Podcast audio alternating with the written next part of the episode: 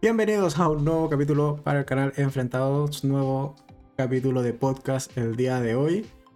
Domingo 12 de septiembre, justo un día un día trabajado para mí en verdad, porque los domingos suelo grabar, suelo editar y también vamos a eh, mientras esperamos a que vaya sumándose gente al directo de hoy.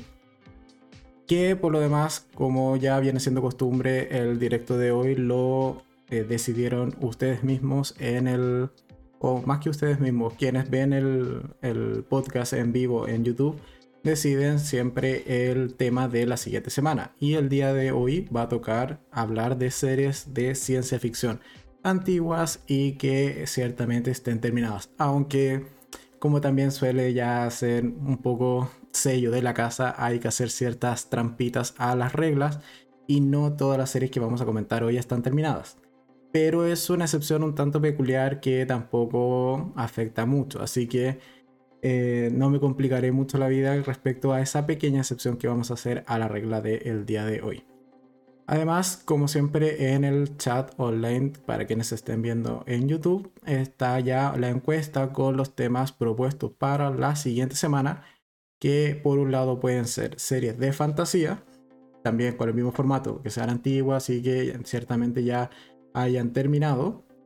Y por otro lado, eh, series de anime. Que eh, en este caso sería una parte 2 al podcast que ya hicimos de series de anime. Con quizás series más clásicas. Más, eh, más que las que hablamos en ese podcast anterior. Así que si me van confirmando de que todo se esté escuchando bien. Yo creo que debiésemos estar sin mayores inconvenientes. Y sin más dilación, para también avanzar rápido con la parte inicial del podcast, que es el resumen semanal. Comencemos de lleno con ello y después vamos eh, eh, conversando y discutiendo con quienes se vayan sumando a la transmisión online y que estén participando a través del chat. Eh, primeros comentarios que veo. hola, hola Ángel, ¿cómo estás? Estoy sentado en primera fila. Muy bien, muchas gracias Ángel. Como siempre, estando aquí de los primeros en... siempre fiel al, al canal. Eso es de agradecer.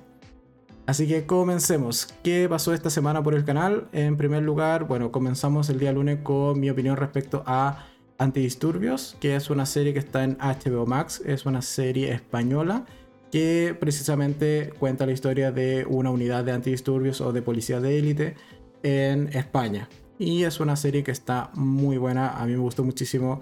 Eh, evidentemente en la descripción están los enlaces para que quienes puedan ir y revisar mi opinión en mayor detalle.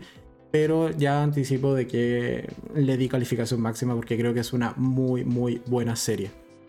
Seguimos respondiendo. Eh, todo bien, muchas gracias por confirmar que todo se escuche bien. Eh, hola, hola Inés, ¿cómo estás?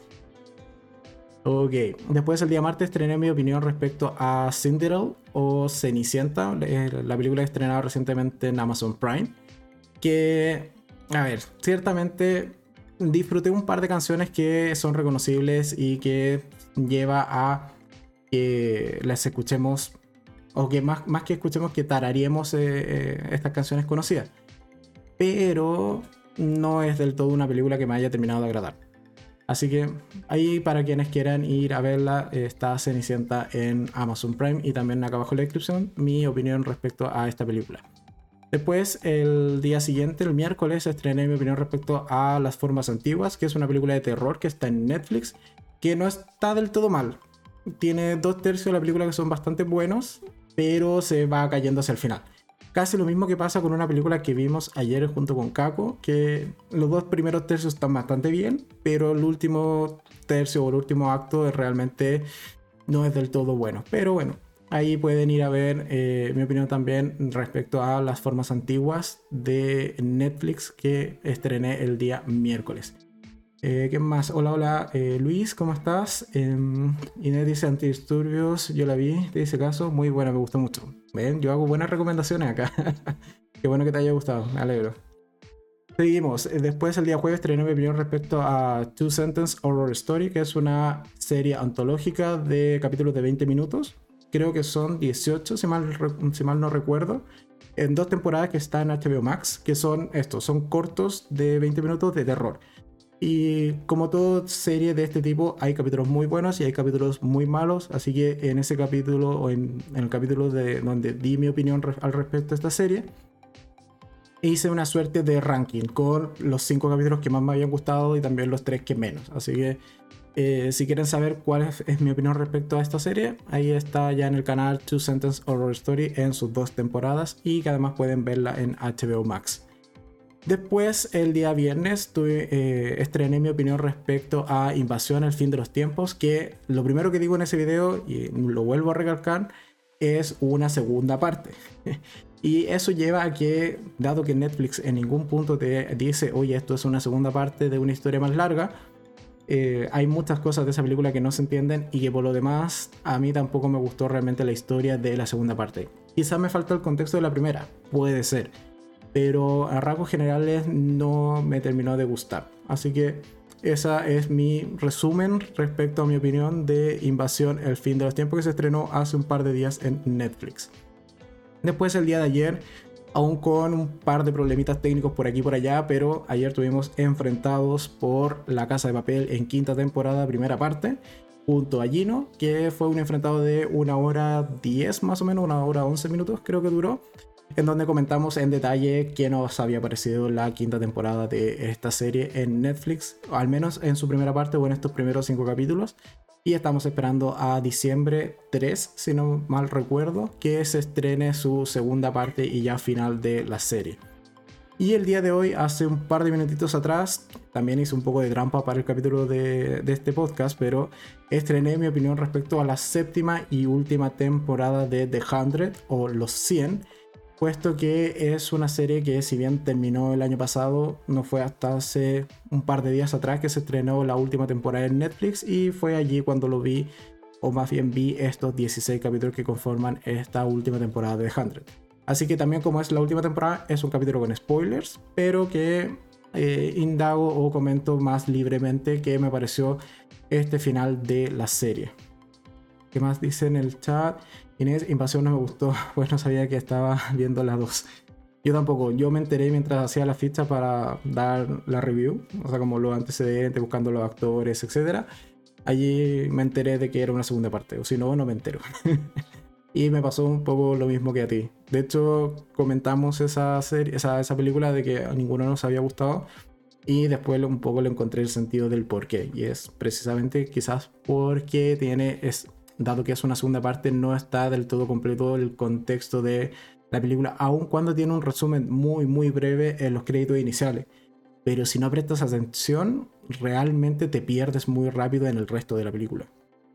Así que eso en cuanto a lo que pasó en la semana por el canal, que se viene la próxima semana, para seguir con esta sección de resumen inicial al podcast.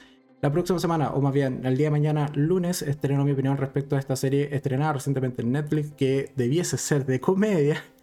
Y un poco ahí, spoiler de mi opinión al respecto, que se llama Al Borde. Que son cuatro chicas ya bastante adultas, casadas, con hijos, etc. Que viven su vida día a día con sus problemas más bien familiares, justo, justo, justo antes de que se desate la pandemia en el mundo. Entonces mañana les doy mi opinión respecto a esta serie que se estrenó hace un par de días en Netflix. Después el día martes estrenaré mi opinión respecto a El Camino de la Noche, temporada 2, que también se estrenó recientemente en Netflix. Seis capítulos cortitos de media hora, pero que ciertamente la serie ha mantenido el nivel respecto a la primera temporada. Así que eso ya es algo que se puede reconocer como positivo de la misma. Pero el martes está mi opinión completo, completo, completa, opinión completa eh, respecto a El Camino de la Noche en su segunda temporada. Después el día miércoles estrenaré mi opinión respecto a Kate, que el resumen rápido y simple de esa película es, es un John Wick, pero con una protagonista femenina y que además tiene la particularidad de solo contar con 24 horas para vengarse de quienes la han envenenado letalmente. Entonces es una película de acción que está muy buena, muy entretenida en Netflix, que se estrenó hace poquito en Netflix Kate. Y el miércoles se estrena mi opinión respecto a esta cinta. Después el día jueves estreno mi opinión respecto a Malignant o Maligno, que al menos acá en Chile se estrenó recientemente en cine.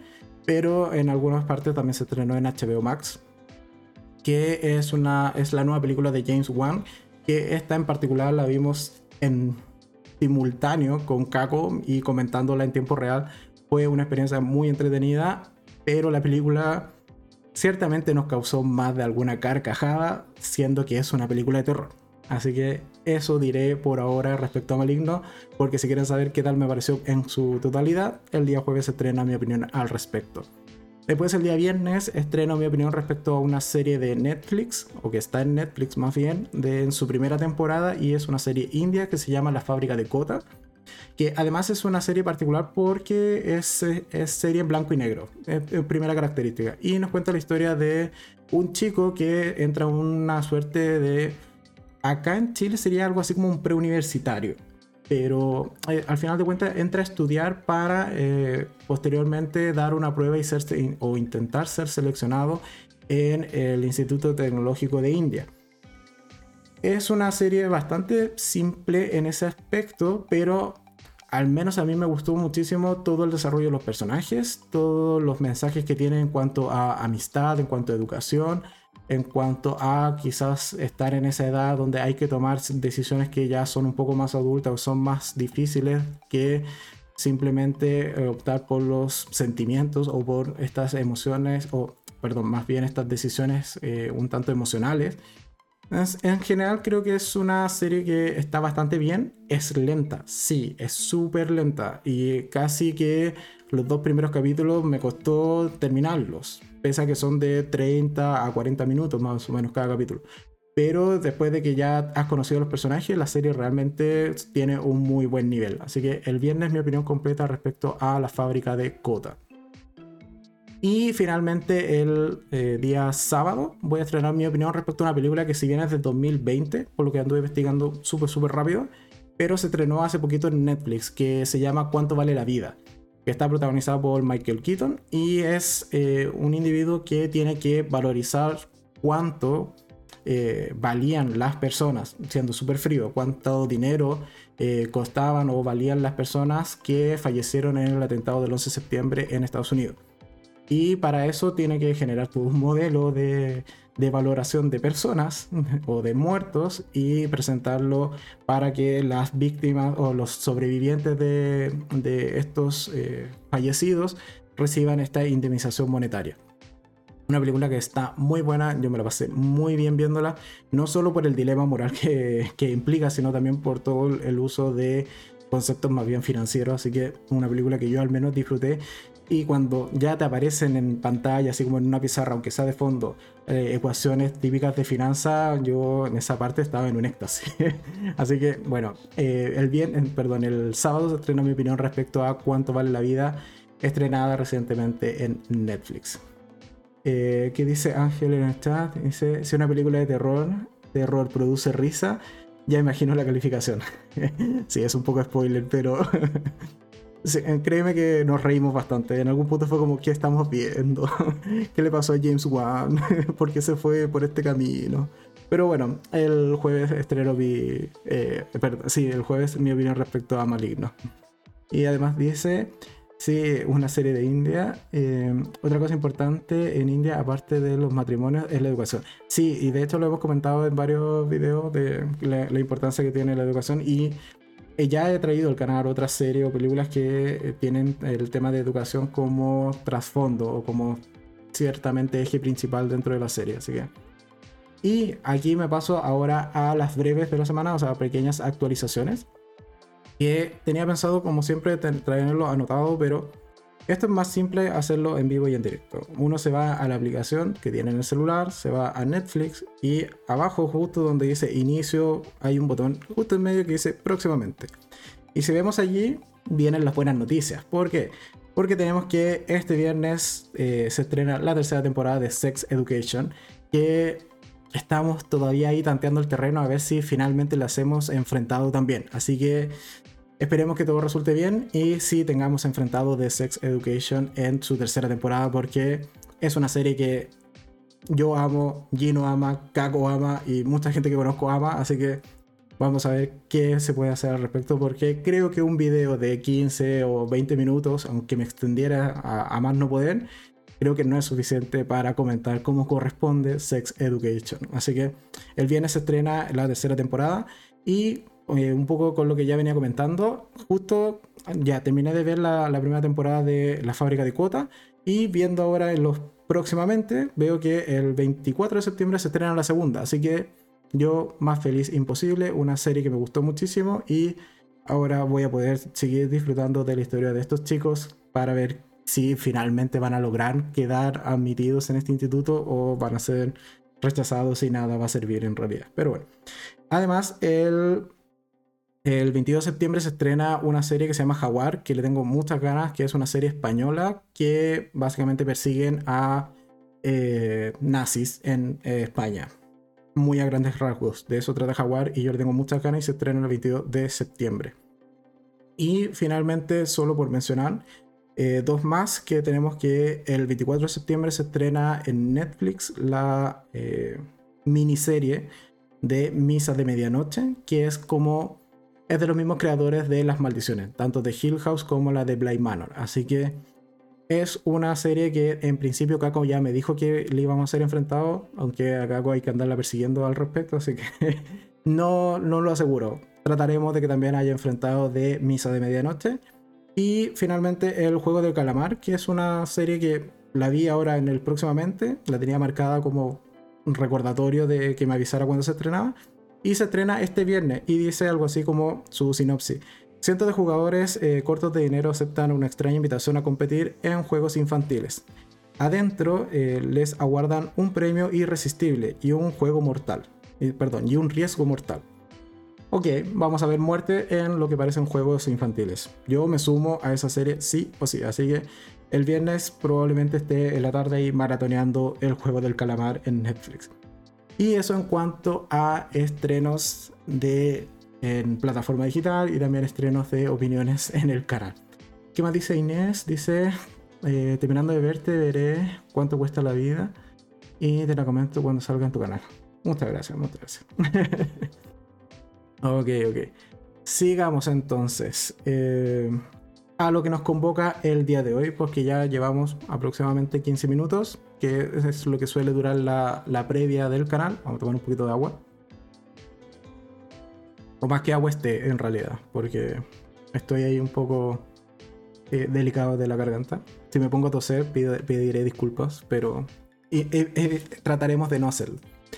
El tema de hoy, series de ciencia ficción antiguas, que estén terminadas, que tengan varios capítulos, que sean, sean consideradas largas y que además eh, estén en alguna plataforma digital. Ahí ya no, eso no depende de mí, así que mm, hay algunas de las que comentaremos hoy que no encontré en ninguna parte donde estuviesen, pero si uno se pone creativo en internet siempre están.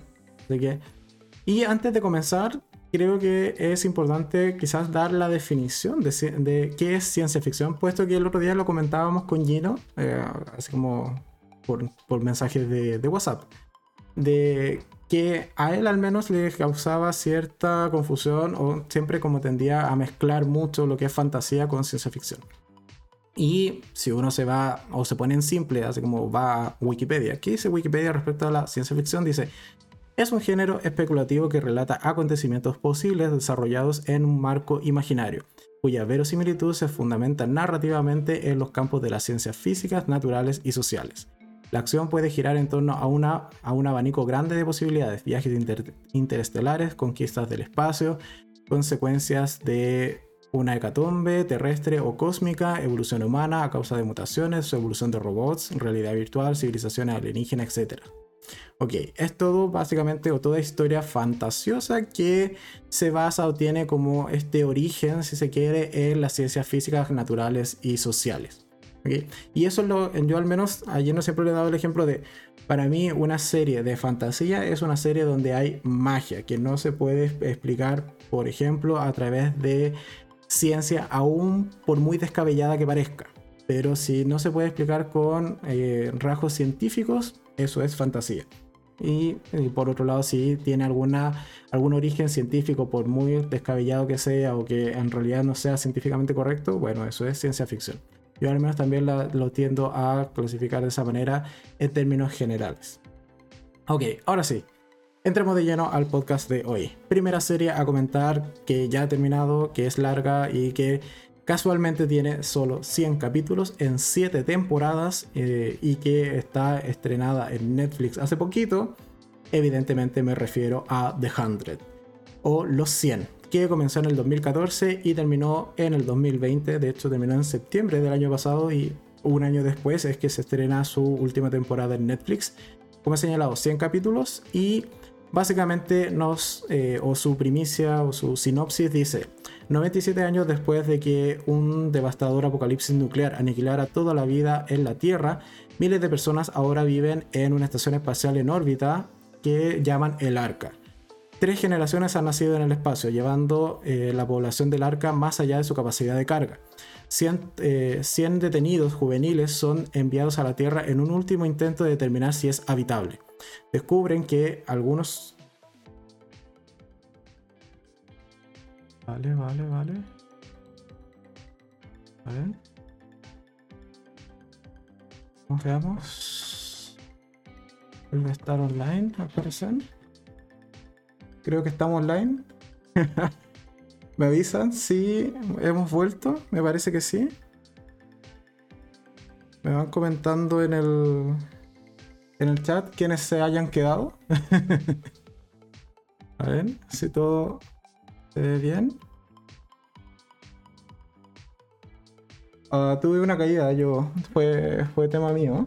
Caída de, internet. Sí, volviste ya. Muchas gracias. Y eh, ¿Cómo recupero esta parte de acá? Denme un segundo, que hay cosas que eh, se han caído. Espérenme, espérenme. Tengo, que volver a recuperar el chat. Un segundo.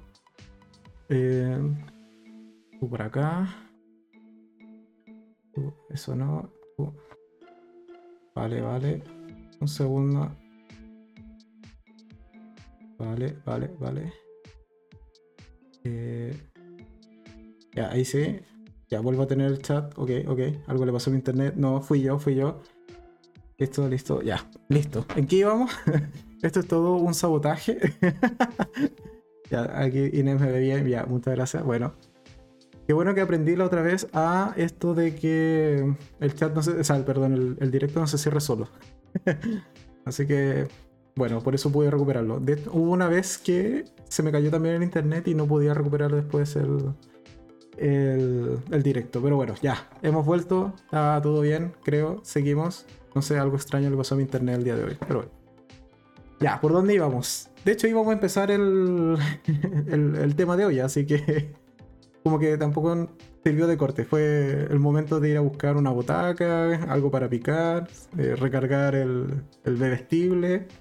Pero bueno, ya, son cosas que pasan de estar en vivo. Eh, ¿Dónde íbamos? ya, estábamos entonces comenzando el tema de hoy que son las series de ciencia ficción.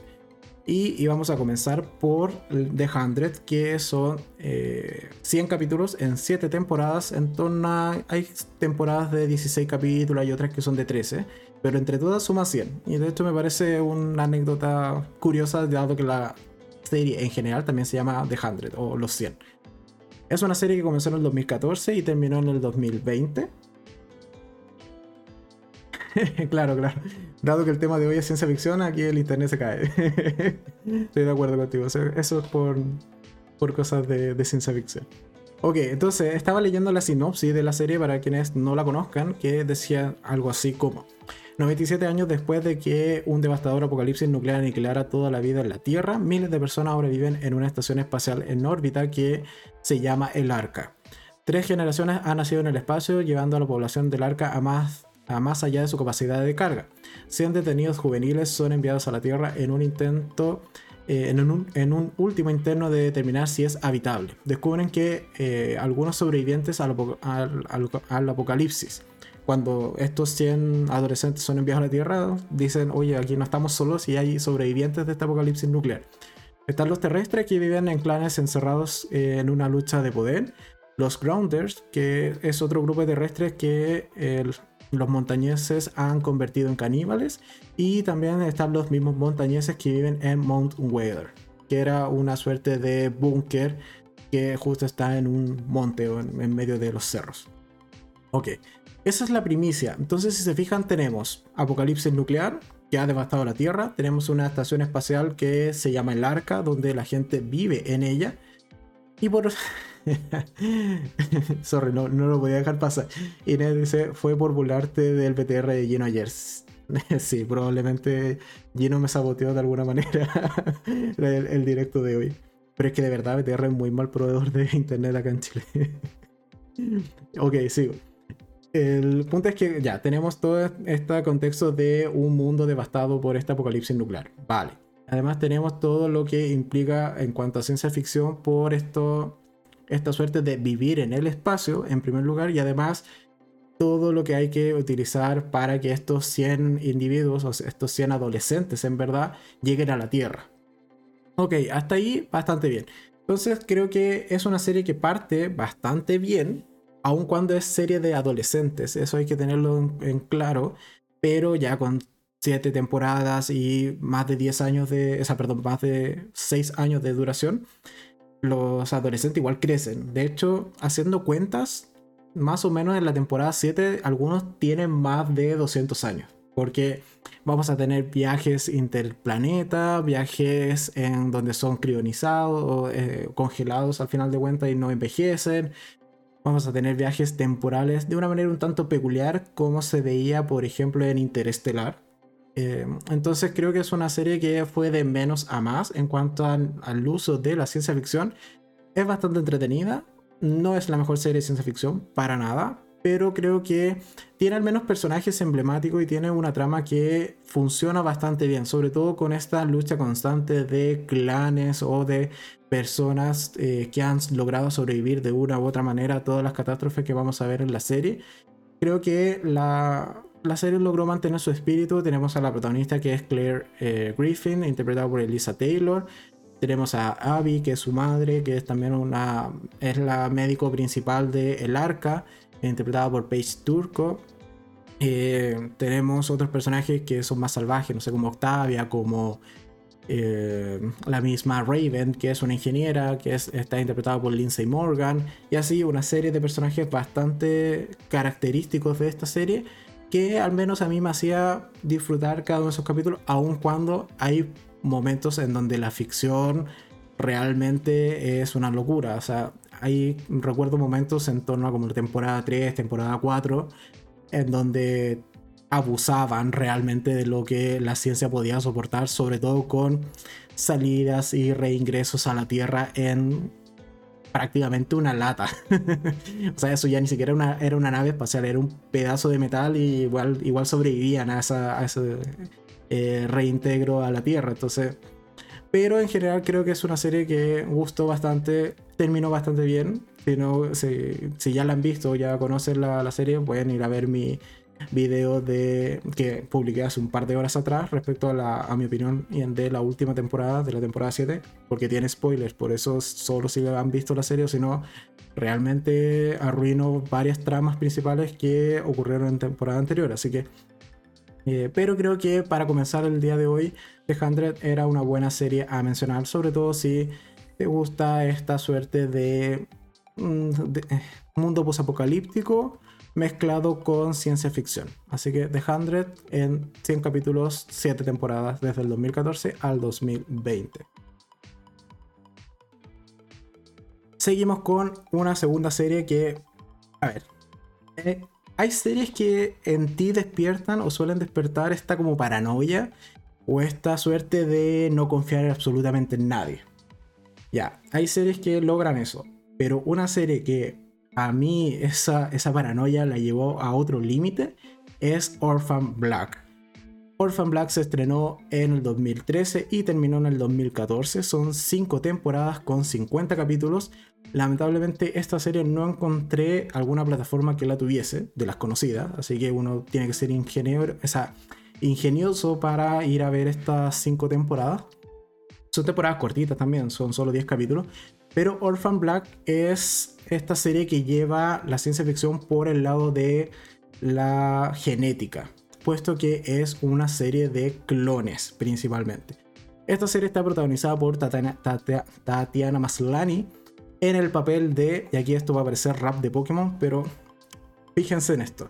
Tatiana Maslany interpreta a Sarah Manning, a Lisa Hendricks, a Alison Hendricks, Cosima, Elena, Rachel, Beth, eh, Ariana, Daniel, eh, Janika, Jennifer, Vera y Nikki. En total, al menos hace 13 papeles diferentes en esta serie Tatiana Maslany. Y un poco lo que les señalaba, es una serie de clones. Entonces, Tatiana lo que hace es precisamente interpretar a 13 mujeres diferentes que tienen la misma apariencia. Y algo que hace muy bien, muy bien es que efectivamente logra darle una personalidad característica a cada una de estas mujeres. Porque un poco lo comentaba ah, previo, al, previo al directo con Una característica que a, mí me gustaba mucho de la interpretación que tenía Tatiana es que, claro, las clones suelen estar diferenciadas por la vestimenta o por el, el color de pelo o el tipo de pelo o de peinado que tienen. Pero habían capítulos en donde se hacían pasar por otra y aún así tú ya las lograbas identificar porque tenían personalidades diferentes. Realmente creo que Tatiana en esta serie se luce, hace un muy buen papel, hace, perdón, hace muy buenos 13 papeles, o por lo menos 5 o 6 que son los realmente protagónicos. Y es una serie muy, muy buena.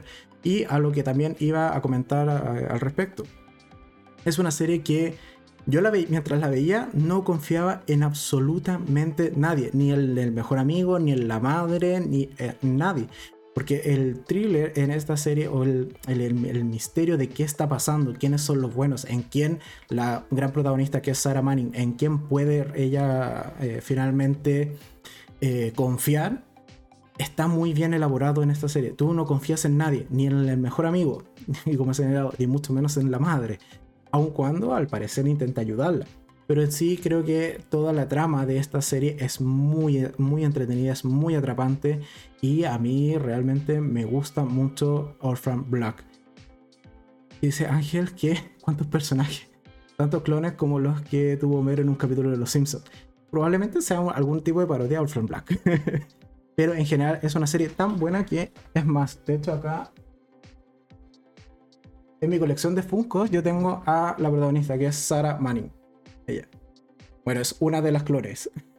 Pero, eh, porque realmente es una serie que me gusta mucho.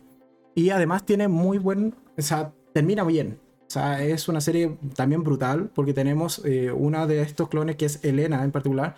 Elena es una psicópata. Ella se encarga de ir matando gente. Y eh, es más, se encarga también de matar a otras clones.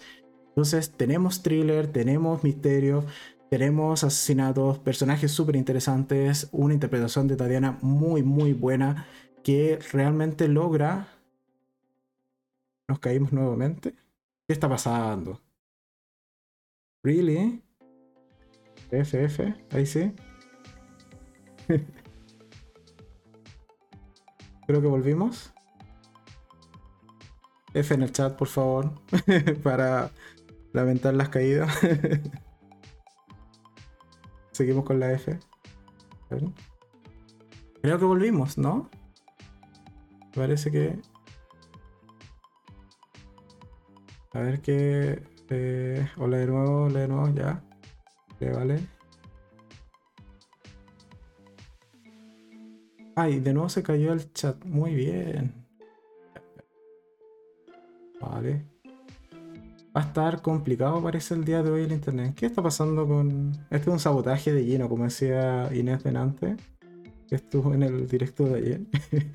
¿Esto de Gino algo, alguna brujería está haciendo? eh, está cayendo YouTube. No, no es YouTube, soy yo. Hola de nuevo, hola de nuevo. F. sí, ahora sí, ahora sí, ya volvimos. bueno, ya, vamos a terminar rápido. El, el directo de hoy día parece. No, después de editar el audio para dejarlo todo esto en formato podcast continuado va a ser una maravilla. Yo esperaba descargar esto y subirlo así tal cual, pero con tanto fallo. Vale, ok, sigamos. ¿Dónde íbamos? En Orphan Black, ok. Una gran serie, deben verla. Busquen, busquen en internet y vean esa gran, gran interpretación de Tatiana Maslany de estos al menos 13 personajes que cuál de ellos está mejor. Dentro de los que más me gustaban era Rachel, que es la gran antagonista. Eh, Sarah Manning, que ustedes ya ah, vieron antes de que se cayera el chat de que aquí está el Funko de Sarah. Y eh, Allison, que era la dueña de casa, por ejemplo, Cosima, que era la eh, científica, y así, muchas más. Beth, también, que era la policía, por quien eh, Sarah en algún punto se hace, se hace pasar, y habían clones por todo el mundo, y en realidad, como les he señalado, es una serie muy, muy buena de ciencia ficción, con 50 capítulos. No, así no creo que sea lleno. De hecho, no me ha comentado internamente de que se esté cayendo, así que no debe estar viéndolo. Pero bueno, sigamos con. Antes de que nos volvamos a caer, a ver si que nos caemos uno por capítulo o algo así, o uno, por serie. Entonces ya, ya hicimos los 10 minutos de Orphan Black. Sigamos con los 10 minutos de la siguiente serie antes de que nos caigamos de nuevo. Ok, la serie, eh, la tercera serie a comentar el día de hoy, en este podcast un tanto eh, accidentado, es Fringe.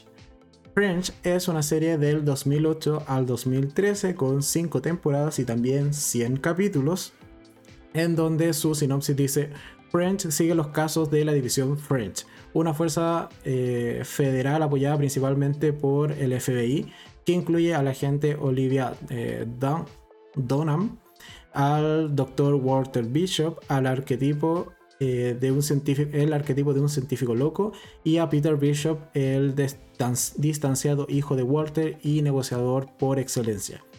Están respaldados por Philip, Philip Broyles, eh, director de esta fuerza o de este equipo, y la agente Astrid, quien sirve como asistente del laboratorio en las investigaciones de Walter. Ok, entonces, Fringe, una serie 100% de ciencia ficción. Aquí son, este tipo es como un CSI, pero investigando casos que eh, utilizan más ciencia ficción que ciencia, aun cuando ciertamente se respalden. De hecho, esta serie comienza con las primeras dos temporadas al menos, con capítulos semanales de casos súper, súper extraños y que por eso eh, esta unidad o división de French de, parte o apoyada por el FBI, eh, acuden a Walter Bishop, que es este científico loco, por así decirlo, y de verdad es muy, muy científico loco. ¿Qué más dice Ángel? Dice, aproveché la pausa y googleé Orphan Black y el trabajo de maquillaje y vestuario para la protagonista es muy bueno, ¿sí? Y no solo es vestuario y maquillaje, como te señalaba, o como comentaba anteriormente, puesto que hay escenas eh, o hay momentos en la serie en donde por ejemplo, Rachel se hace pasar por, eh, no sé, por Sara. Y tú ves a la personalidad de Rachel, claro, vestida con peluca y maquillaje de Sara. Pero tú sabes o logras diferenciar como espectador de que no es Sara, que es Rachel. Porque cada personalidad de estas chicas está muy, muy marcada y muy bien definida en esa serie. Y dice, ah, se me olvidaba X-File. Clasifican este en vivo Hoy hablamos de ella, hablamos de ella en las series de extraterrestres. Pero sí, también podría ser considerada serie de ciencia ficción, totalmente. Pero. Le pegué a la cámara. Pero em, eh, la consideramos dentro de la categoría de series de extraterrestres. Así que eso. Entonces, Fringe es, es, esto, como he señalado, es casi una serie de tipo casos en donde van a tener que ir eh, resolviendo estos misterios semana a semana, al menos en sus dos primeras temporadas. Después de eso, ya la serie fue ahondando mucho más en toda la mitología de Fringe y eh, incursionando sobre todo en realidades alternativas.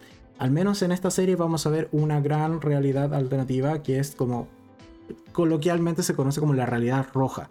¿Por qué? Porque Friends tenía esta particularidad de que la intro siempre fue de color azul en todas las temporadas, excepto cuando eh, conocemos esta nueva realidad y en esa, en esa situación o en esa temporada la intro cambiaba color rojo. Así que coloquialmente por eso se le conoce como la realidad alternativa o la realidad roja.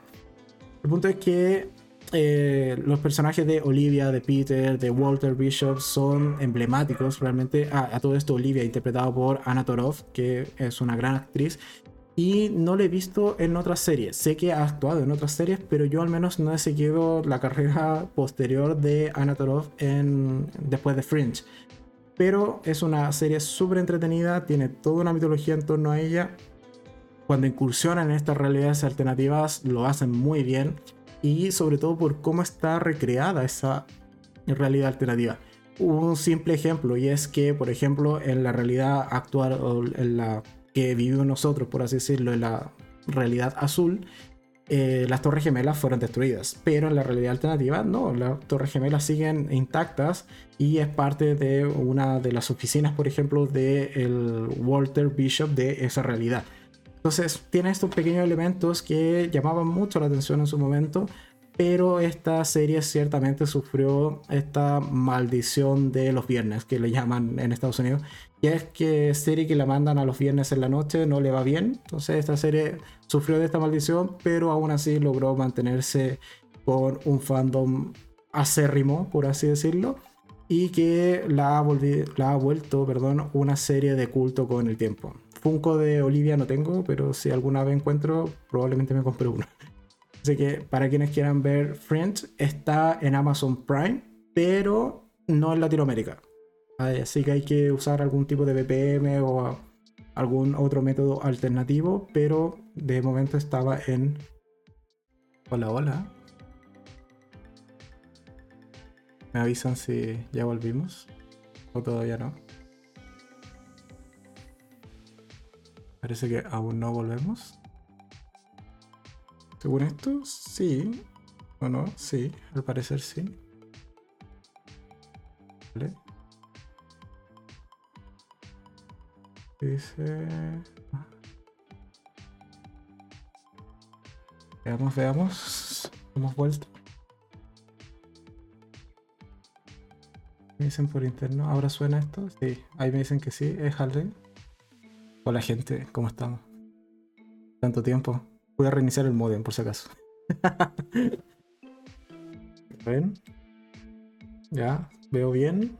Sí, se ve bien acá. Recuperé el chat. Gracias Luis, sí, por confirmar. Hola, hola. ¿Cómo está gente? Tanto tiempo. Oye, disculpen los inconvenientes técnicos del día de hoy. Ni, ni idea qué le pasa a mi computador. Evidentemente después el, el podcast quedará continuo como si esto nunca hubiese ocurrido. Cortaré todas estas partes que quedan como en negro, pero bueno. Debiésemos estar online de nuevo. y esperemos que ahora no volveré a decir que en 10 minutos más se cae, porque al parecer fue regla.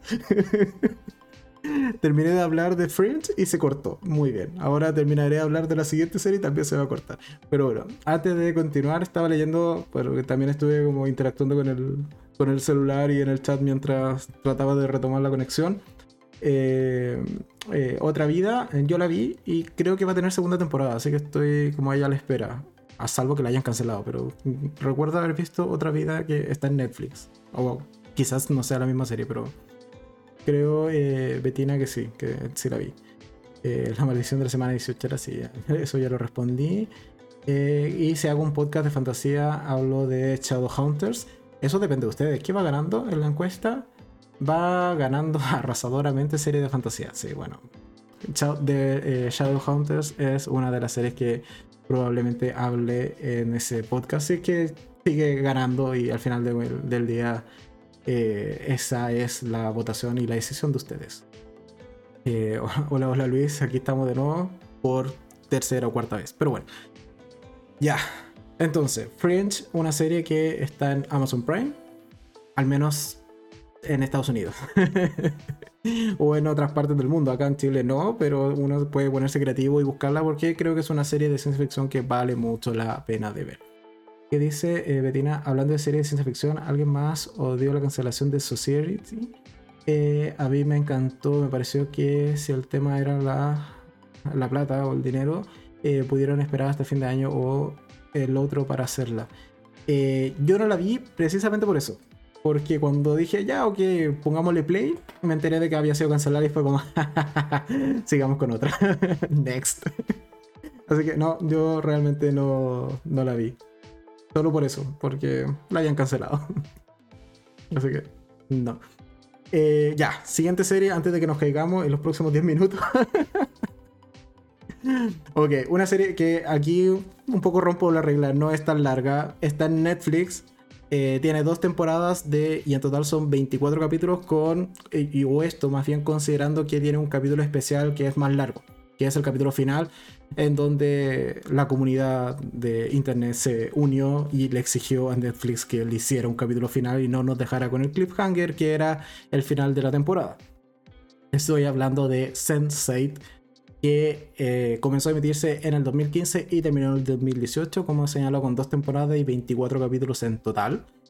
Y la sinopsis de, de Sense8 dice lo siguiente: Esta serie cuenta la historia de ocho desconocidos: Will, Riley, eh, Cassius, o sea, Cassius, eh, Sam, Lito, Kala, Wolfgang y Nomi, de diferentes culturas, razas y orientaciones sexuales. Y aquí era importante ese tema, por eso lo mencionan dentro de la sinopsis. Pero bueno que después de experimentar la, eh, la, trágica muerte de una mujer a través de visiones o sueños, se encuentran mental y emocionalmente conectados.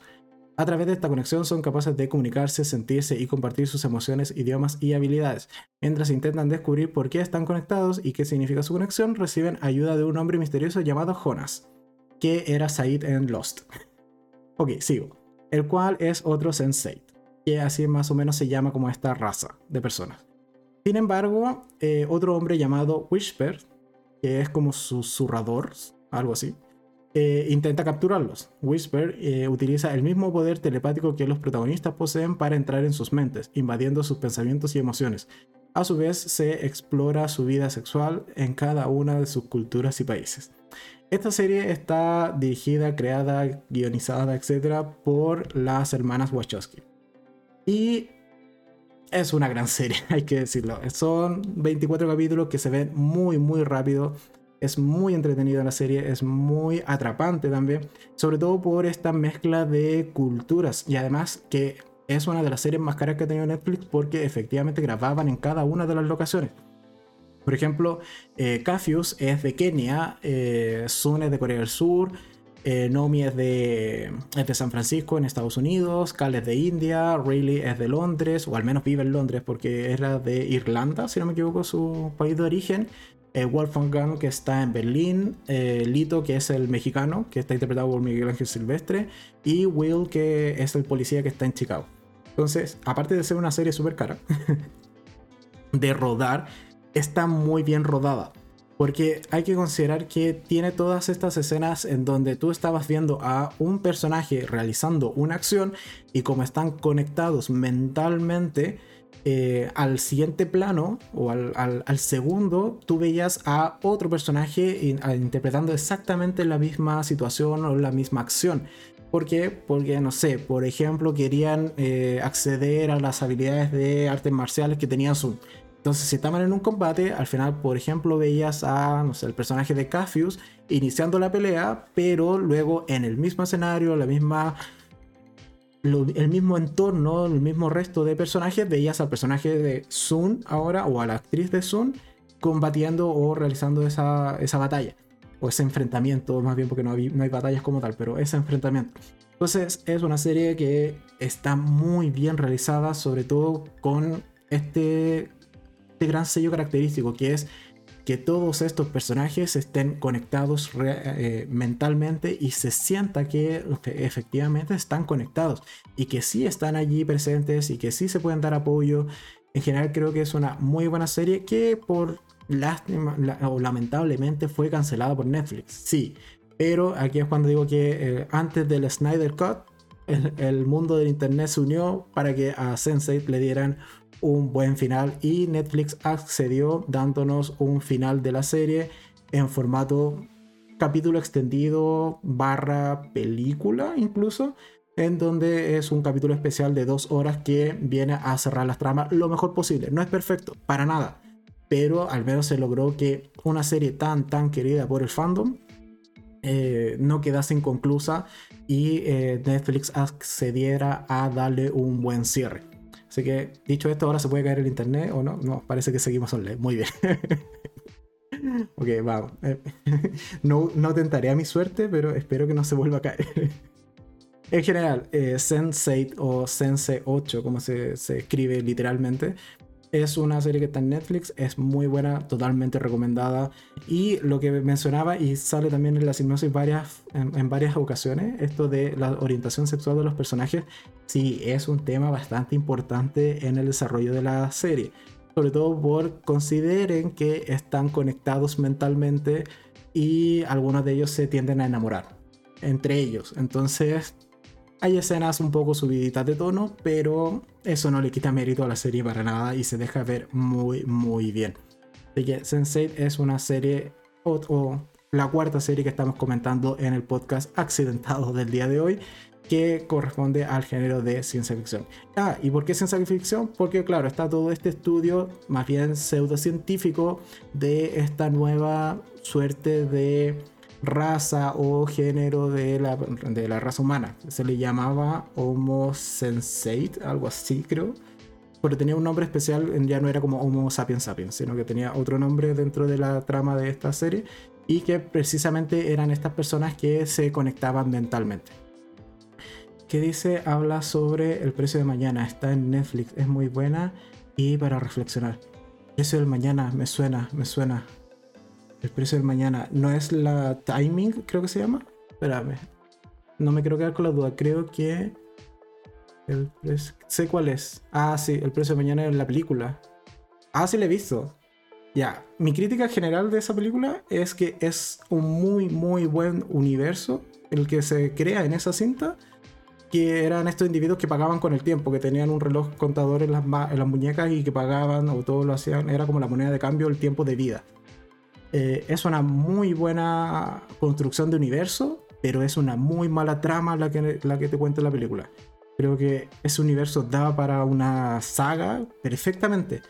Pero la historia que cuentan en la en esta, bueno, en la única película que hay que es esta de El precio del mañana, no satisface. Al menos a mí no me terminó de convencer la trama de la película. Pero el universo, exquisito. Realmente esto de que pagues con tiempo de vida es maravilloso. Realmente era algo que me gustaba mucho de esa película. Así que ahí solo el comentario rápido de El precio del mañana o In Time, que es una película de, lo cerré, pero ¿de qué año era? Creo que es 2011. Desde el 2011. Y está, también está en Amazon Prime, por si acaso. Bueno, según Google. Así que eso en cuanto a la cuarta serie a mencionar. ¿Todavía no nos caemos? No, todavía no nos caemos. Seguimos entonces ya con la última serie ya dejamos respirar. Eh, ¿Qué dice Ángel, la de Justin Timberlake? Sí, exactamente, esa misma película. esa, esa cinta. Que, como he señalado, para mí tiene un universo muy, muy interesante y muy bien construido. El que la sociedad esté conformada de esa manera, de que el tiempo de vida sea tu moneda de cambio, me parece fabuloso. Pero la historia de la película, la trama en general de los protagonistas, mm, me deja harto que desear.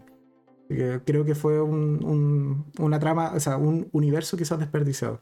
Ojalá que en algún momento a alguien se le ocurra retomarlo, porque como señalado, es muy interesante la trama de, de ese universo en particular. En cuanto a ciencia ficción y en cuanto a la construcción del mismo. Así que eso en cuanto a series de ciencia ficción. No, mentira, queda la última que es la gran, gran excusa, no es la, más bien la excepción a la regla. Es una serie que no está terminada, al menos que sepamos, salvo que haya sido cancelada y yo no me haya enterado, pero no creo, no me hubiese enterado de eso. Y es una serie de Netflix que tiene cinco temporadas de momento, comenzó a emitirse en 2011, no en Netflix, pero después llegó a Netflix como cuando ya iba a estrenarse la tercera temporada. Y eh, al menos su última temporada, la quinta, se estrenó en el 2019. Tiene solo 22 capítulos, son temporadas muy, muy cortitas. Y básicamente estoy hablando, o vamos a referirnos en esta última sección del podcast de hoy, a Black Mirror. Pero antes de continuar, que dice, eh, Bettina dice, sí, sí, esa no por Justin, pero la historia en sí es, es buena. Como siempre, eh, Cillian Murphy un genio. Sí, sí, totalmente, totalmente. Ok, entonces, última parte del podcast de hoy, un tanto accidentado, pero bueno, es Black Mirror. Que es una serie que mientras eh, planificaba de qué hablar respecto a Black Mirror, ya tenía esta sensación de desconcierto, de mal rollo en el cuerpo, porque cada capítulo te deja esta sensación de esto no está bien, esta serie se puede volver real, esto es más realidad que ficción, y creo que es una serie para comentar muy, muy extensamente cosa que no vamos a hacer el día de hoy, pero sí vamos a tener quizá un formato diferente. ¿Por qué? Porque es una serie que hay que considerar que si bien es de ciencia ficción, también es una serie antológica, es decir, sus capítulos no están conectados entre sí y cada uno cuenta una historia individual. Capítulos en torno a 50 minutos más o menos de, duración en estos 22 capítulos y además tiene incluso una suerte de película interactiva que es parte del universo, parte de este paraguas que es Black Mirror. ¿Ok? Entonces, cuando estaba planificando de qué hablar o cómo hablar o cómo abordar más bien esta serie, eh, pensé en su momento en quizás hacer un ranking, pero dije, no, mira, eh, el ranking puede ser un tanto subjetivo. Encontré rankings más eh, objetivos en este caso, como la valoración, por ejemplo, en IMDb de cada uno de estos capítulos. Pero dije, no, mira, vamos a hacer algo diferente, nos vamos a ir temporada por temporada y dado que esta serie sí la he visto completa, vamos a comentar qué me parecieron a rasgos generales cada uno de estos capítulos. Entonces, Black Mirror.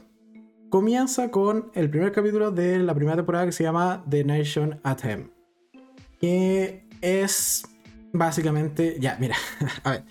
Si uno ve, uno no ha visto o no sabe nada de Black Mirror, uno ve el primer capítulo y dice como, ¿qué estoy viendo? ¿Por qué? ¿Por qué me recomendaron ver esta cosa? Pero bueno, hay que darle la oportunidad, hay que seguirla viendo porque, bueno, si bien el primer capítulo marca el tenor de la serie y tú sabes que va a ser una serie que te va a dejar mal, eh, sabor de boca o mal las sensaciones en el cuerpo en general, creo que es una muy buena serie y que tiene, como he señalado, muchos capítulos que ya hoy por hoy tienden a ser más realidad que ciencia ficción. Entonces, creo que por eso mismo es que te genera como estas malas sensaciones en el cuerpo. Eh, ¿Qué más? Eh, espera, antes de continuar, Ángel dice eh, Cillian Murphy, actorazo, ¿sí? Eh, dice, para mí de los mejores actores que hay hoy en día. Y, y, Ángel dice, me acabo de acordar, Westworld califica aquí. Sí, califica aquí totalmente. Westworld es una serie de ciencia ficción, pero yo no la he visto. Y creo que es un tren al cual ya no me subí. Entonces, salvo que tuviese como mucho, mucho tiempo, vería Westworld, pero sí cae totalmente en la categoría de series que eh, están en torno a la ciencia ficción. Así que sí. Entonces, Black Mirror. ¿De qué trata el primer capítulo? Es principalmente el primer ministro que es eh, secuestrado.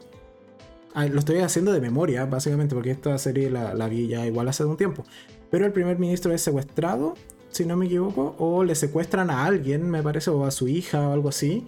Y eh, le empiezan a pedir como cosas eh, que rayan un poco en, en destruir su moral o su imagen pública. Entre esos, eh, tener relaciones sexuales con un cerdo en vivo y en directo, así transmitido en YouTube. Igual como estamos transmitiendo este podcast, así, tal cual. Ok, ese es un poco el nivel de ciencia ficción que tiene este, esta serie. Díganme ustedes si eso no puede pasar hoy en día en la vida real. Yo creo que es probable, por lo menos es probable. Y con ese es el primer capítulo de la serie y con ese arranca. Después tiene el segundo capítulo que es 15 Millions Merits, que es algo así como 50 millones eh, de méritos, que es una sociedad eh, que ya está totalmente eh, automatizada y cada persona vive en torno a unas cajas. O sea, viven en una habitación de, ¿cuántos serán? 2x2 máximo. Y además tienen que todos los días ir como a esta suerte de gimnasio a eh, juntar méritos haciendo ejercicio o andando en bicicletas. Entonces existen también un concurso o publicidad por todas partes, es un mundo súper invasivo en cuanto al tema de la publicidad y consiste en generar estos 50 millones de, méritos en, una suerte de concurso. Nuevamente, eso no es real, eso no es posible hoy en día, yo creo que estamos cerca. O sea, hoy, hoy, hoy uno no quiere 50 millones de méritos, uno quiere 50 millones de seguidores en YouTube. Pero por ahí va la cosa, ¿no es cierto? Y el tercer capítulo de la primera temporada, que es el último, se llama eh, algo así como Toda tu vida ante ti o eh, The Entire Story of You, que es una tecnología que se inserta en las personas que eh, permite a través de sus ojos, de su vista, grabar constantemente las 24 horas, las 24 horas, los 7 días de la semana, todo lo que están viendo. Y se graba y se sube a la nube y queda ese registro. Entonces empieza esta historia con uno de los protagonistas que es un matrimonio. Uno de estos dos individuos, no acuerdo si era el chico o la chica, eh, comienza a desconfiar de su pareja y comienza a pensar que lo está engañando. Por lo cual comienza a revisar las grabaciones que ha hecho esta tecnología respecto a su forma de actuar, su forma de ser, sus respuestas a un nivel súper, súper obsesivo, porque si logras o llegas a tener esta tecnología de grabar todo, todo, todo lo que ves, te vuelves muy, muy paranoico y muy obsesivo con qué cosas registró esta cámara y qué cosas no. Él dice, ¿what? Eh, sí, eso mismo. No lo leeré por si acaso, pero sí, eso mismo. Eso es lo que ocurre en el primer capítulo. Ese es el tenor de Black Mirror, pero que no te desconcierte lo, eh, lo, suficiente como para no verla. Realmente es una muy buena serie si es que no la has visto. Después, con eso saltemos a la segunda temporada. ¿Qué tenemos la, la segunda temporada? La segunda temporada parte con el capítulo que se llama eh, Be Right Back, que es algo así como traerlo de vuelta. Así como una traducción muy mala, pero bueno, es como algo así. Que es una chica que queda no viuda, pero sí se le muere el, novio. Y contrata a una empresa que se encarga de revivir eh, a los difuntos, pero revivirlos tecnológicamente. O sea, en principio es una empresa que tú tiene varios servicios, pero uno de ellos es que tú llamas y dices como, oye, murió tal persona, quiero contratar, por ejemplo, que esta persona me mande eh, mensajes de voz. Entonces está toda esta tecnología y toda esta inteligencia artificial para enviar eh, mensajes con la voz de esta persona muerta, dado que la van a sacar de, no sé, videos en Facebook, videos en YouTube, etc. O sea, yo por ejemplo, si esta tecnología existiera, sacaría mi voz de todos estos videos que hago en YouTube. Y con eso podrían eh, brindar el servicio de enviar mensajes de audio una vez que yo haya muerto, por ejemplo. Pero la cosa no queda allí, puesto que no solo pueden eh, tener este, este servicio de mensajes de voz, sino también mensajes de texto. O sea, es como tener el WhatsApp o en una suerte de WhatsApp a esta persona muerta y esta inteligencia artificial va a responder de la misma manera que esta, que esta persona que ha fallecido, dado que tiene todo el contexto de sus redes sociales, sabe cómo se comportaba, sabe cuáles son sus tipos de respuestas. Y la historia no, sigue, o sea, no, se queda allí, sino que incluso eh, lanzan una suerte de humanoide, una suerte como de maniquí, robot, más o menos, al cual tú le puedes cargar toda esta personalidad.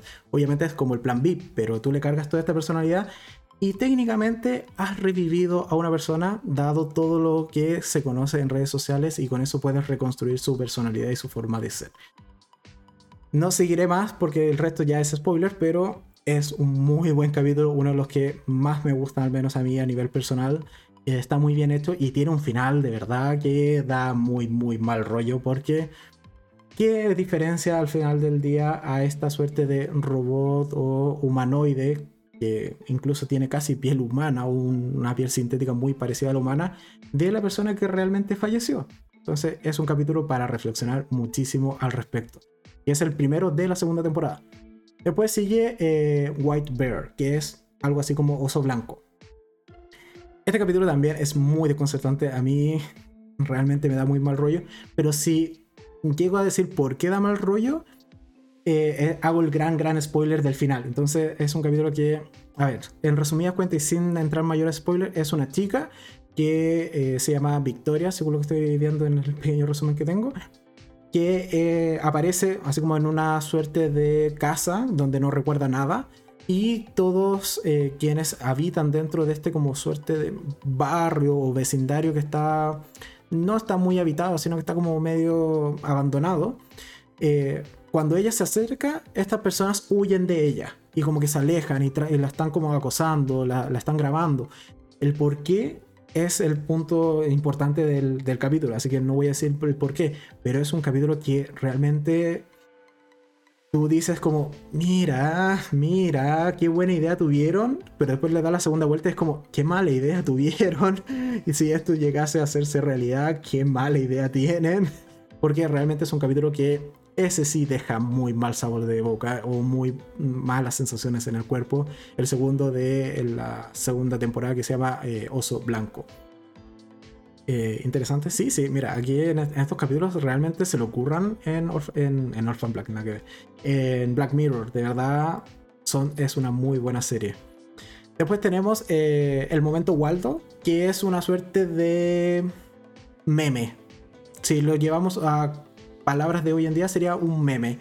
Es un personaje animado que va teniendo cada vez más popularidad en redes sociales hasta llegar a eh, ser considerado como candidato eh, a, algún cargo público o en algún cargo político. Pero es eso, es un meme, es un muñeco, un dibujo animado que va teniendo toda esta repercusión en redes sociales. Eh, el momento Waldo no es de mis capítulos favoritos, pero también tiene ahí harto que darle vuelta respecto a cosas que podrían pasar en la vida real. Después el último capítulo de la segunda temporada es eh, White Christmas, que de hecho en, IMDB es el capítulo con mayor calificación. Es el capítulo que a todo el mundo le gusta. Y ciertamente yo no me acordaba tanto de qué trataba, pero haciendo memoria son dos individuos que aparecen como en una cabaña, que no recuerdan cómo han llegado allí, pero están en una cabaña que está eh, rodeada de nieve y están como en esta temporada de, de Navidad y comienzan a hacerse preguntas intentando descubrir qué ha pasado y por qué están allí. El giro final que tiene es bastante impactante, no te lo ves venir y también un sello característico de esta serie en particular es que casi todos los elementos, cuando tú ves que el capítulo es muy normal y esto es, parece, no sé, un capítulo de drama o un capítulo de otro género, hacia el final, sí o sí, viene el elemento Black Mirror con la inclusión de la tecnología y donde realmente te descojona. Entonces es eh, parte del sello característico de esta serie y eh, White Christmas o Navidad Blanca tiene este efecto en ti porque el giro que tiene realmente yo cuando lo vi dije ya ok me ha sorprendido esto no me lo vi venir y está muy bien esto eh, ¿Qué dice Orphan Black no está en Netflix o Flash eh, en Netflix no está. Revisé, de hecho, revisé HBO Max, revisé Amazon, eh, revisé Paramount, no lo revisé, pero no creo que esté en Paramount. Y ninguna de esas está, así que hay que ser creativo para ver Orphan Black. Aunque recuerdo que estaba en Netflix, pero la debieron haber sacado. Yo al menos no la encontré ahora en, Netflix.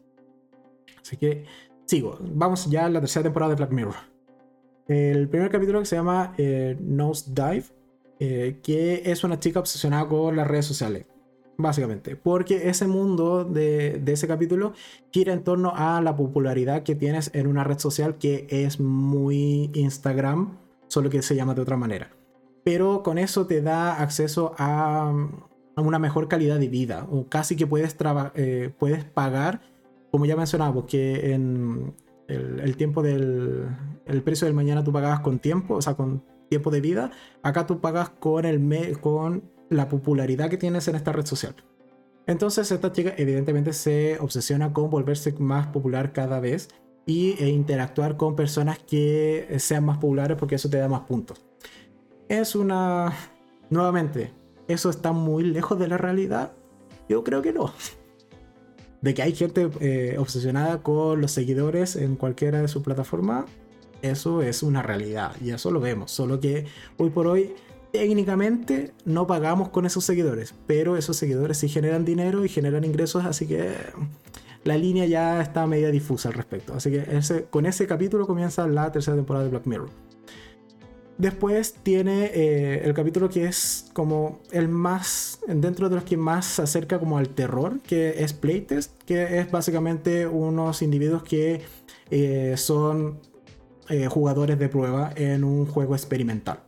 A grandes rasgos de eso trata Playtest y no es tampoco de mis capítulos favoritos. Después está el siguiente capítulo, que es el tercero de esa tercera temporada, que se llama uh, Shut Up and Dance, o algo así como Cállate y Baila. Que es un chico, un adolescente que comienzan a extorsionarlo mediante mensajes de texto eh, para no eh, y que tenga que realizar una serie de acciones con tal de no revelar qué cosas ha hecho en su computadora.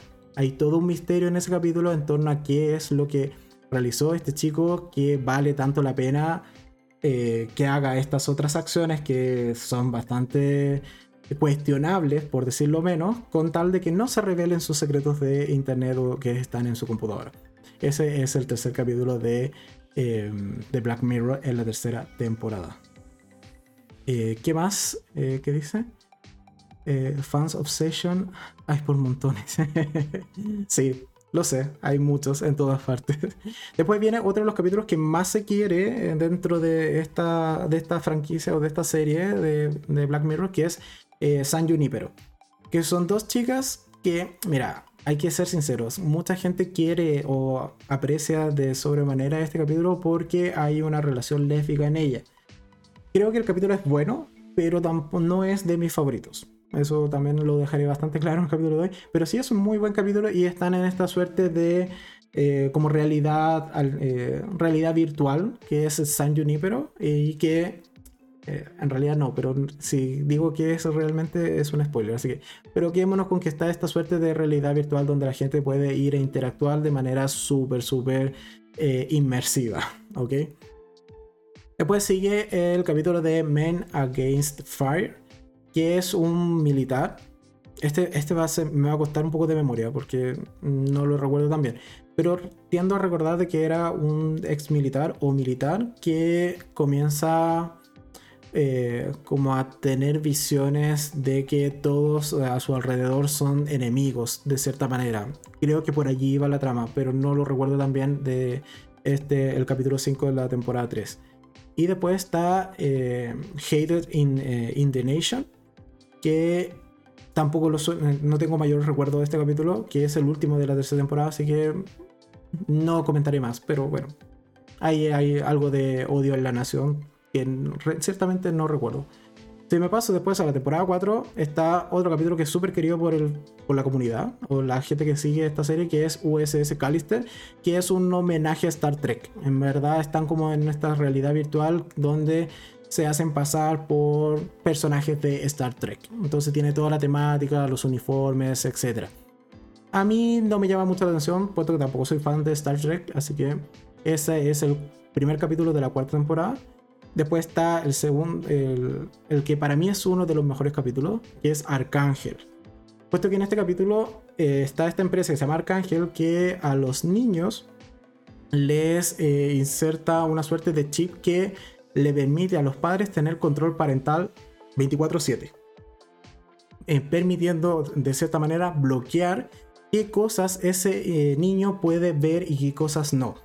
Entonces es una tecnología que también se puede utilizar ciertamente para bloquear y censurar y cancelar a las personas y porque cuando tú dejabas de ver a. O sea, cuando querías cancelar a alguien, por ejemplo, ponías como, ah, ya no quiero ver a esta persona.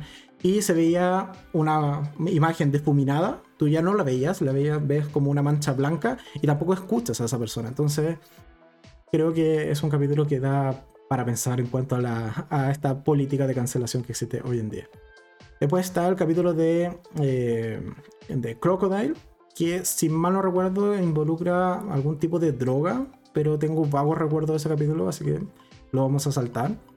Después viene el capítulo 4 de la cuarta temporada, que es Hand the DJ, que es una aplicación tipo Tinder, pero con un dispositivo que es como un Tinder 2.0, porque no solo te empareja con alguien, sino que además te dice cuánto tiempo va a durar esa relación. Entonces tú puedes como, ah, mira, me emparejé con tal persona y dice que va a durar tres meses. Ok, entonces están, se conocen, interactúan y efectivamente la relación dura tres meses y al, mes tres algo ocurre siempre que termina por romper la relación. Entonces eh, los protagonistas de, esta, de este capítulo van a tener que ver si esta tecnología es tan real como dice Zen, puesto que les ha dado una cierta vida juntos que tiene evidentemente una fecha de caducidad que en algún punto va a llegar. Entonces, un capítulo que también me parece bastante interesante. Después está Metalhead, que es el capítulo 5 la cuarta, que, a ver, es un capítulo de unos perritos tipo los de Boston Dynamic, como de esos robots tipo perro, que se encargan de matar gente. Gracias. es un capítulo súper estresante y además es en blanco y negro y están estos eh, dogs o estos perritos, estas máquinas asesinas que tú telecruzas y ellos lo único que quieren es matarte. Ellos no te quieren hacer cariño ni mover la cola, sino matarte. Es un capítulo muy estresante el de Metalhead. Y después está Black Museum, que es un capítulo quizás uno de los más especiales de la serie porque viene a este museo negro, y haciendo mención también a Black Mirror o este espejo negro, viene a traer una suerte de recolección de elementos que has visto en otros capítulos. Es como el capítulo central de, las, de, las, de la serie y que une esta antología del resto de capítulos. Entonces, este museo tiene elementos de otros eh, episodios previos y además tiene una trama también bastante peliaguda con, eh, si no mal recuerdo, es como encapsular eh, pensamientos o recuerdos, una, algo así creo que era eh, la subtrama que hay dentro de Black Museum. Y después finalmente, ya solo para ir cerrando la idea, está la quinta temporada que los dos primeros, al menos, a ver, el primer capítulo en verdad no me acuerdo de qué se trataba, que era Streaking Vipers. Ni idea, realmente traté de hacer memoria y fue como, no, no me acuerdo de qué se trataba. Pero después está el segundo capítulo que es eh, Smitherens, algo así que es un individuo que secuestra a alguien que no debe. También apoyado ciertamente por la tecnología. Y finalmente está el tercer y último capítulo de la quinta temporada de los que tenemos hasta ahora, que es una muñequita tipo Chucky, pero que no es tan asesina, sí es muy loca. Aquí es Ashley, que de hecho es este muñequito. Para quienes están viéndolo en YouTube, yo también tengo a Ashley dentro de mi colección de Funkos. Y que además Ashley está interpretada por Mary Cyrus, así que solo datos random de ese capítulo. Y es esto, es una muñequita que tiene una suerte de inteligencia artificial para hacer compañía a, las a los niños sobre todo y que no se sientan solos y que funcione con ese fin. Pero Ashley, o la Ashley que vamos a ver dentro de ese capítulo, sale defectuosa y toma conciencia de sí misma y un poco empieza a hacer desastres. Así que eso es un poco la historia del último capítulo de Black Mirror que se ha emitido hasta ahora. Dice Ángel perrito asesino tipo Boston Dynamics. Puede ser la venganza de esos perritos en videos. He visto cómo los patean inmisericordia, inmisericord, ah, inmisericordemente. Me costó, pero ahí lo dije. Eh, sí, yo también creo que parte de la venganza de esos perritos de Boston Dynamics. Pero eso en cuanto a Black Mirror. Como ven, cada capítulo es un mundo, cada capítulo es totalmente diferente e independiente del resto, excepto Black Museum, pero es la excepción a la regla. Y cada capítulo involucra ciencia ficción que, como he señalado, algunos ya quizás rascan más la realidad que la ciencia ficción. Pero en general es una muy buena serie. Ojalá que tenga más temporadas porque me gusta mucho. A mí al menos me gusta mucho. Te deja mal, mala sensación en el cuerpo. Sí, totalmente. Es una serie que no es fácil de ver. No es... Eh, hay capítulos que de verdad te dejan pensando, reflexionando con esto de sobre todo este realismo que tiene a muchas veces, porque hay gran parte de los capítulos son realistas y tú los ves como ya, mira, están en un mundo aquí, un mundo allá, pero llega, un, llega algún instante, este giro final eh, muchas veces del capítulo, en donde te meten esta tecnología que realmente te descojona. Entonces, creo que es una muy buena serie para quienes no la hayan visto, totalmente recomendada. Y además es antológica, o sea, te puedes ver un capítulo y olvidarte y ver el siguiente, no sé, en un par de días más, un par de horas más o semanas si es que quedas muy mal. Así que eh, creo que es una serie totalmente recomendada. Aquí dice, en la que un capítulo hablan de los deepfakes, esa tecnología sí que da miedo. de deepfakes, no como tal, pero podría ser este el, el, que señalaba que es de la segunda temporada, con el que inicia la segunda temporada en donde la chica ciertamente revive a su, a su ser querido. Pero, mira, si esto existiera en la vida real, nada te impediría quizás contratar no a un ser querido, sino a un famoso. Entonces, quizás ese es como el capítulo que, así pensándolo muy, muy rápido, podría eh, acercarlo más a esto de los deepfakes. Así que eso ha sido el capítulo de hoy. ¿Qué tal va la encuesta? La encuesta no se cayó en ningún momento, ¿no es cierto? Bueno, no creo que no.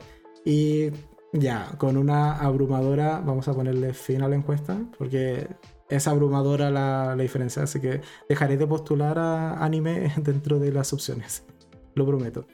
Pero ha ganado por un 100% que el, el próximo podcast, esperemos menos accidentado y con uso de magia para que esto salga bien, vamos a hablar entonces de series de fantasía. Y como mencionaban eh, por allí a The Shadowhunters, yo ya tengo de hecho la lista de las series a las que voy a hablar. Que se las envié delante a Gino. A ver, ¿dónde está? Acá está. Series a mencionar o series a comentar la próxima semana. Tenemos eh, el.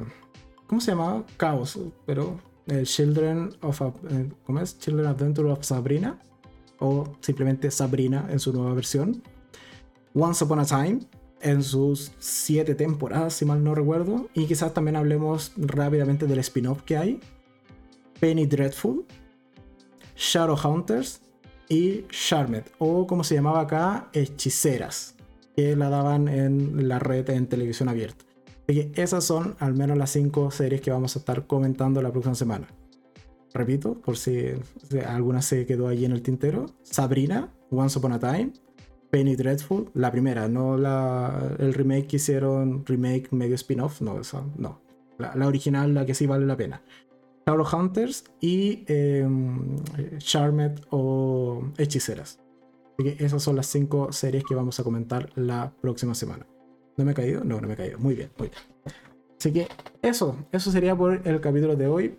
Agradecer a todos quienes tuvieron la paciencia de esperar a que se volviese a reconectar el directo, quienes estuvieron igual interactuando en el chat mientras estábamos caídos y también evidentemente mientras esto salió bien.